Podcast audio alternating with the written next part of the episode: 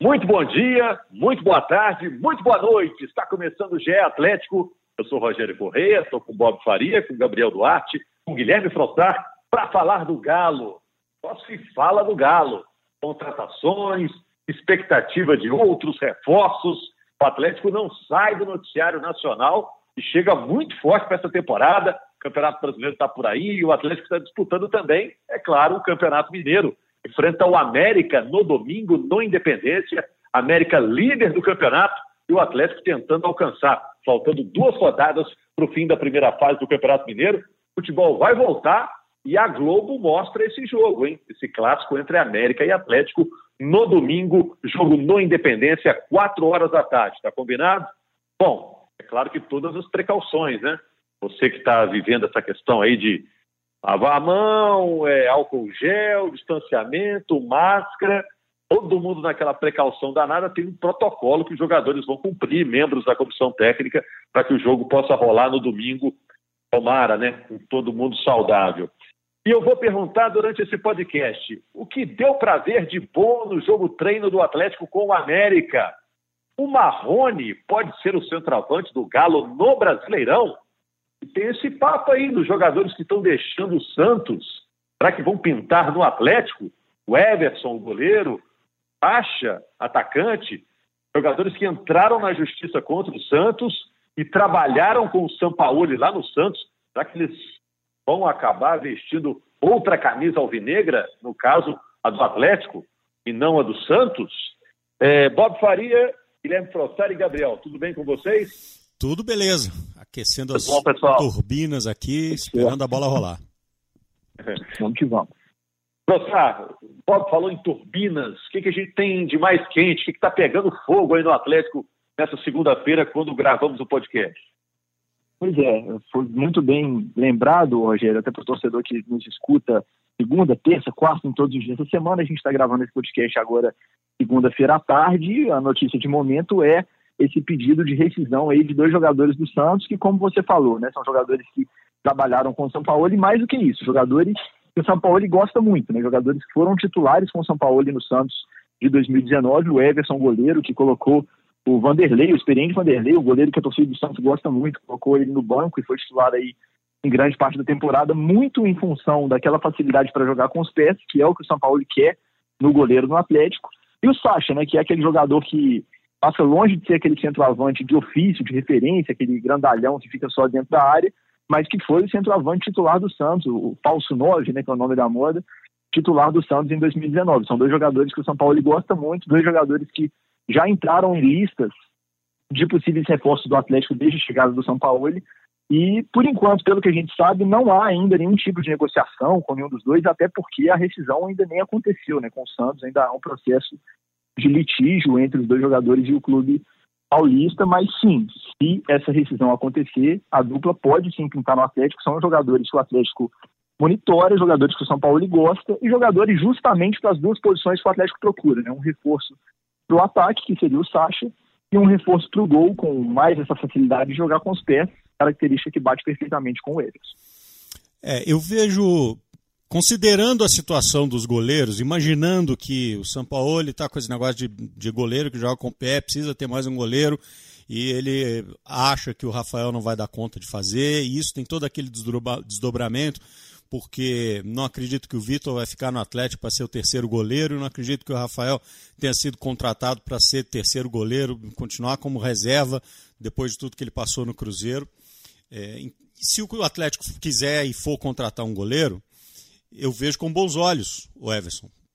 Né, que teve todo aquele processo que você lembrou bem, lembrou bem, colocou o Vanderlei no banco, porque ele tinha essas características que o São Paulo gostava e acabou sendo titular na maior parte do tempo. E não é um atleta estrangeiro, porque o Atlético hoje tem um grupo de estrangeiros muito grande, muito grande. Então, se o Atlético fosse procurar mais um goleiro estrangeiro dentro dessas características, seria mais um problema ou um a menos da linha que ele pudesse levar para escalar. Eu acho que pode tem ser uma tem boa. Tem um limite, né, Bob? De cinco jogadores que podem ser Exato. relacionados para o jogo, cinco gringos que Exato. podem ser relacionados para o jogo. Exatamente, exatamente. É, então eu vejo com bons olhos, acho um ótimo goleiro que se encaixaria nessa filosofia e mais um cara que já conhece o sistema, o padrão de jogo que o São Paulo quer na saída de bola, na conversa com o zagueiro, no apoio, no jogar mais avançado. Seria um atalho aí nesse tipo de adequação. Com relação ao Sacha, não é a ideia não é ter um centroavante fixo e nem o Sacha é esse centroavante fixo, mas se o dinheiro está sobrando e o cara quer, também não seria uma má contratação, também não seria um reforço ruim para a equipe. Falando sobre o Sacha, Bob, é, quando o São Paulo chegou no Santos, o Sacha era um cara meio deixado de lado. E aí ele convenceu o São Paulo, né, com as atuações, com o treinamento. Ele acabou convencendo o São Paulo de que ele era um cara útil. E, e caiu nas graças do São Paulo. Foi titular em boa parte da temporada passada, quando o Santos fez um ótimo campeonato brasileiro. É que ele ganhou também, ele ganhou muito desempenho com entrada, com o Soteudo, né? Quando o Soteudo cresceu de produção ali, arrancando pelo lado, aquela velocidade e tudo mais, ele conseguia se infiltrar nos espaços que as defesas iam deixando. Então ele achou um jeito de jogar também por ter uma, um suporte do time que funcionava. Agora, o Gabriel, quando chega numa situação dessa, o jogador entra na justiça, caso deles, eles estão cobrando é, é atrasados do Santos, né, direitos de imagem, o salário que foi diminuído aí durante a pandemia radical pelo Santos, dizem sem conversar muito com os jogadores, né, sem acordar muito com os jogadores. Quando chega num estágio desse, é difícil o cara voltar né, para o Santos, né? Fica sem ambiente para voltar, porque a torcida aí passa a não querer mais, né? É, a gente acompanhando esses movimentos na justiça, né, Rogério, até aqui mesmo em Minas dos clubes, nos outros clubes do Brasil, a gente percebe que quando o cara aciona a justiça é porque já é a última possibilidades que ele vê, né? A gente sabe que tem as conversas, tentativa de acordo, né? Uma composição aqui ou ali para resolverem da melhor maneira. Mas quando o jogador chega a acionar a justiça, a gente sabe que a conversa já, já, já estagnou, né? E é bom lembrar que os jogadores do Santos ficaram muito incomodados, pelo que a gente sabe, no momento que a diretoria do Santos comunicou um corte de 70% dos salários. Inicialmente o acordo era de um corte de 30%. Mas a diretoria do Santos é, é, comunicou depois que o corte seria de 70%. Isso deixou muito incomodados os jogadores, né? No caso do Everson e do, do, do Sacho, que também tem outros atrasados com a diretoria do Santos, buscaram a justiça. São dois jogadores que o Sampaoli gosta, porque utilizou bastante eles. O Everson foi um pedido, inclusive, dele é, lá no Santos. É um jogador que o São Paulo confia para jogar com os pés, né, que é o que ele tanto quer também aqui no Atlético. E o Sacha é um jogador, como o Bob ressaltou, que cresceu muito com o São Paulo. Eu, eu, eu vejo com bons olhos a contratação dos dois. Eu acho que os dois têm a acrescentar o time do Atlético, mas tem que saber se o Atlético quer encarar essa briga na, na justiça, não o Atlético, mas ficar como espectador nessa briga na justiça entre Santos e os jogadores. E pode ser alguma coisa que pode complicar em termos até de utilização dos jogadores no futuro, em caso de uma decisão favorável ao Santos, na justiça, por exemplo, né? É, lembrando, que, o Atlético, lembrando que, o Atlético... desculpa, Rogério, lembrando que não necessariamente pelo fato deles estarem saindo do Santos, o único destino possível é o Atlético. O Palmeiras ah. pode entrar na briga, o Flamengo pode entrar na briga, outros clubes do Brasil podem entrar na briga para ter esses jogadores e, são, que são jogadores que podem ajudar bastante. Até mais o Sacha até do que o Everson, porque é, os outros clubes têm até resolvido a questão do goleiro, mas são jogadores que têm mercado. Né? O professor o Atlético, como de hábito, não fala sobre negociação, né? Então não disse se está negociando com eles ou que não está, mas tem todo um burburinho hoje aí na imprensa, na internet, de que o destino pode ser o Atlético pela necessidade do Atlético, nesse citado aí por isso, vocês mesmo, né? Mais do que isso, né, Rogério? É porque o time que está contratando é o Atlético. A gente fala assim, quem é que está fazendo contratações? Exatamente. É o Atlético que está contratando. Então, tem jogador livre no mercado, é muito fácil jogar essa bola para cima e dizer, ah, o Atlético vai contratar, né? Mas também é, não é desse jeito. Casa muita coisa, né? Tem a situação do Atlético estar tá contratando, tem a situação, como eu mencionei, dos jogadores serem exatamente jogadores das duas lacunas que o Atlético está procurando, que é um, um atacante, não necessariamente um centroavante, mas um atacante, e um goleiro com essa facilidade de jogar com os pés, então é natural que haja essa especulação, mas ressaltando, assim como o Bob falou, pelo que a gente sabe, hoje, né, segunda-feira, a gente está gravando, volto a dizer, não há ainda nenhuma negociação direta do Atlético com nenhum dos dois jogadores. Tem primeiro Lembrando que o, o Everson na, na ação ele assinou contra o Santos, citou a sondagem de outros clubes, né, Sassá? Então, exato, assim, exato. É um indício de que tem outros clubes procurando ele, né? Com certeza, com certeza. É uma procura, eu imagino que já pode ter acontecido sim, é até natural que isso tenha acontecido, mas para avançar de fato para negociação, aí você vai colocar salário na mesa, tempo de contrato, etc. E isso só poderia acontecer, a gente não sabe se vai, mas poderia acontecer depois dessa, esse problema jurídico estar tá resolvido, coisa que não está ainda. É, não, não me tá surpreenderia lá... se o próprio São Paulo tivesse ligado para o Everson, vai meu filho, Ó, estou precisando de um goleiro com a sua característica, não sei como é que está a sua situação. Ah, professor, estou me devendo aqui um caminhão de dinheiro, não estão me pagando, cortaram meu salário em 70%, o negócio não está bom não. Ah, então se você se livrar aí dessa, dessa questão aí, pode ser que eu peça a sua, sua, sua contratação aqui. E a mesma coisa E aliás, Bob, é um, é um expediente muito utilizado pelo São Paulo, assim, a gente quer comprar claro. os torcedores do Atlético, ele tem esse hábito de ligar diretamente para o jogador que ele pretende ter aqui no Atlético com ele, né? Já foi assim com alguns reforços que chegaram. Foi assim, por exemplo, um jogador que o São Paulo, a gente apurou, é, conversou muito aí nas últimas semanas, que acabou não fechando com o Atlético, e a tendência atual é que não feche pelos altos valores, mas que os agentes envolvidos no negócio ainda não descartam totalmente, é o Bustos, né? O Naruel Bustos, o São Paulo falou com ele inúmeras vezes, várias vezes. A gente apurou, inclusive, um detalhe curioso, que o São Paulo, em uma das conversas, chegou a a falar que a 10 estava reservada para ele aqui, a camisa 10, caso o Bustos viesse para o Atlético. Então, não seria surpresa nenhuma caso o São Paulo tivesse ligado aí para o Everson, para o Sacha ou para qualquer jogador que o Atlético monitora no mercado. Ele tem esse, esse hábito de já levar para a diretoria uma situação mais ou menos encaminhada, pelo menos um primeiro contato já feito. E até agora, pelo que a gente andou apurando, esse encaixe entre a comissão do São Paulo e a diretoria do Atlético, que naturalmente é quem negocia, quem fecha o contrato, etc., está está funcionando bem. Assim, os dois lados estão satisfeitos com essa parceria até agora. É uma boa maneira de convencer o jogador, né? Quando o técnico liga, ele fala assim, ah, a tendência é que eu não vá comer banco, né? Se o técnico está é. tá, tá me chamando é porque ele confia em mim. Agora, o Santos ameaça ir à comissão de ética da CBF o Everson for para o Atlético. O presidente do Santos disse isso. Né? Então vamos ver como essa história vai se desenrolar. Lembrando, né, Frossac, o Atlético não se manifesta. Tipo, ó, não é comigo, essa briga lá é deles lá, eu estou só observando aqui, é a posição do Atlético, né? Exatamente. Nada, nada, nada oficial em relação à negociação com nenhum dos dois jogadores por enquanto. Agora, se não vier o Sacha, a gente está especulando, né? Todo mundo está especulando que o, que o Sacha pode ter o destino do Atlético também. O Marrone pode ser o centroavante do Atlético no brasileiro? Ele meteu dois gols lá no jogo treino com o América jogando nessa função. Mas não vejo como o jogador dessa função, não. Não vejo como, como sendo o cara dessa característica, não. É claro que assim, é, quando a gente pensa num time montado pelo São Paulo, baseado nos últimos times que a gente viu ele montar, a gente pensa num time com muita movimentação, um time mais flexível. É um time de jogo apoiado, é um time que tem.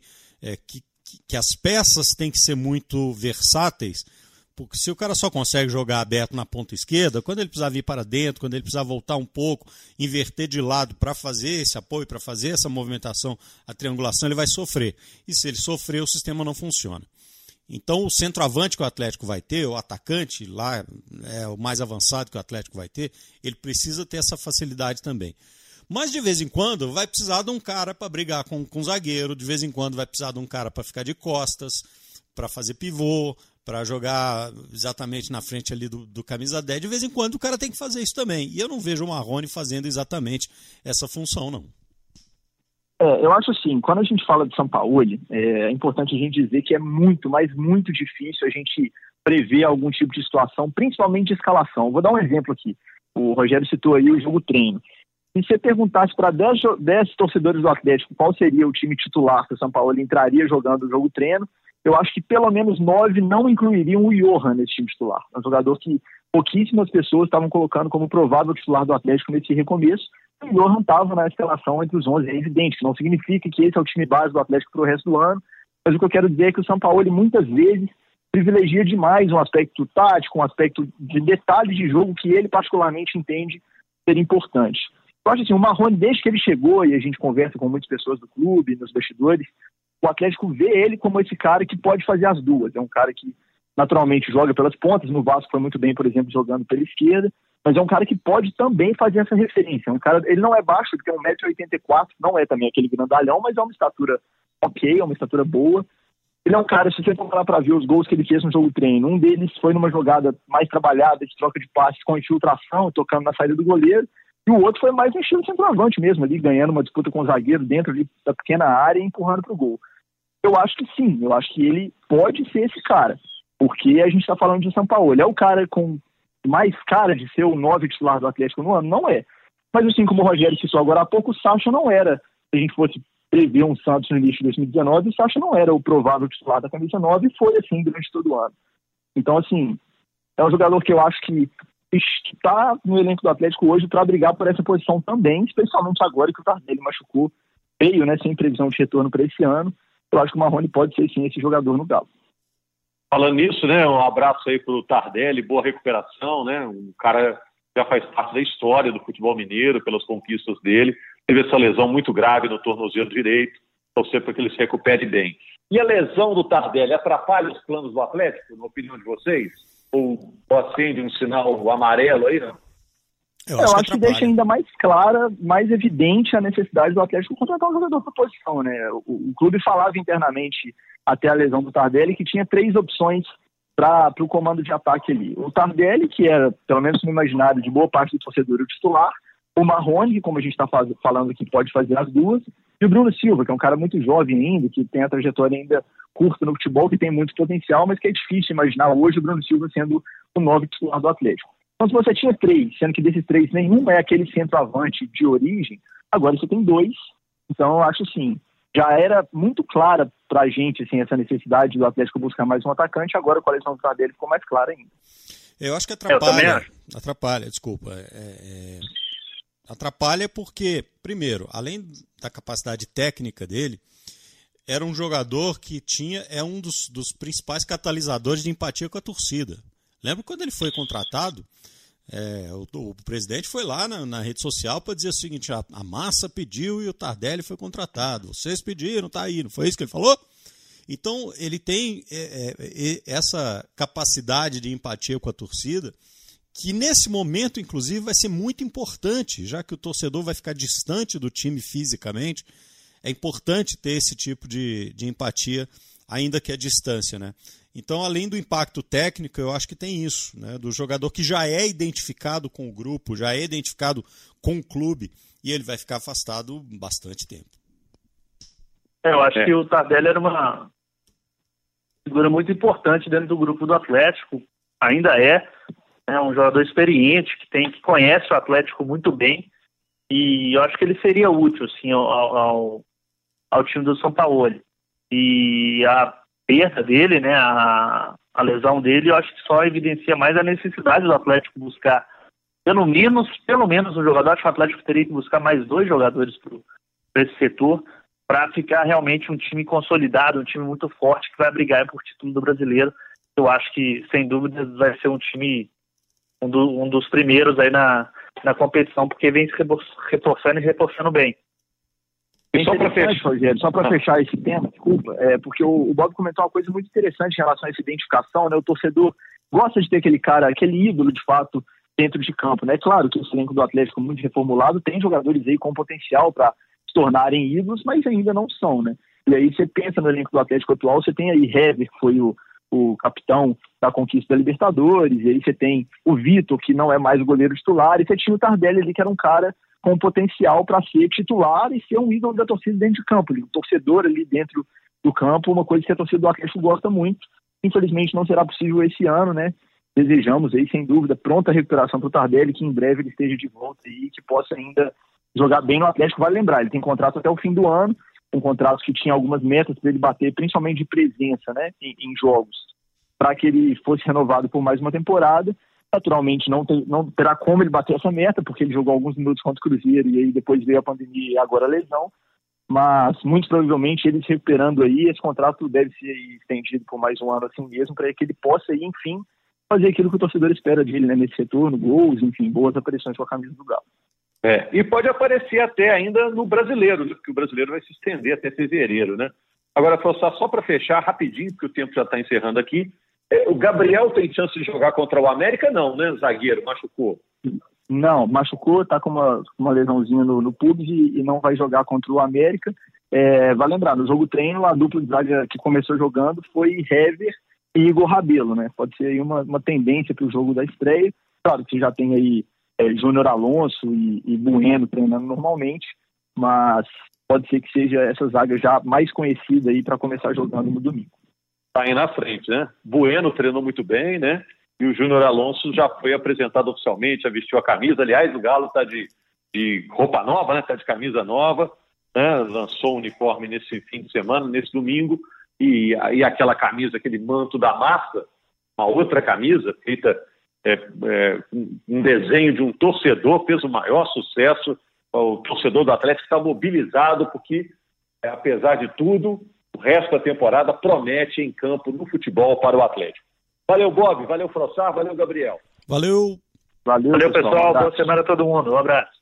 Obrigado principalmente a você, torcedor atleticano, a mata atleticana, que acompanhou o GE Atlético. Toda segunda-feira a gente está aqui com esse papo bem informativo sobre as notícias do Clube Atlético Mineiro. Até lá!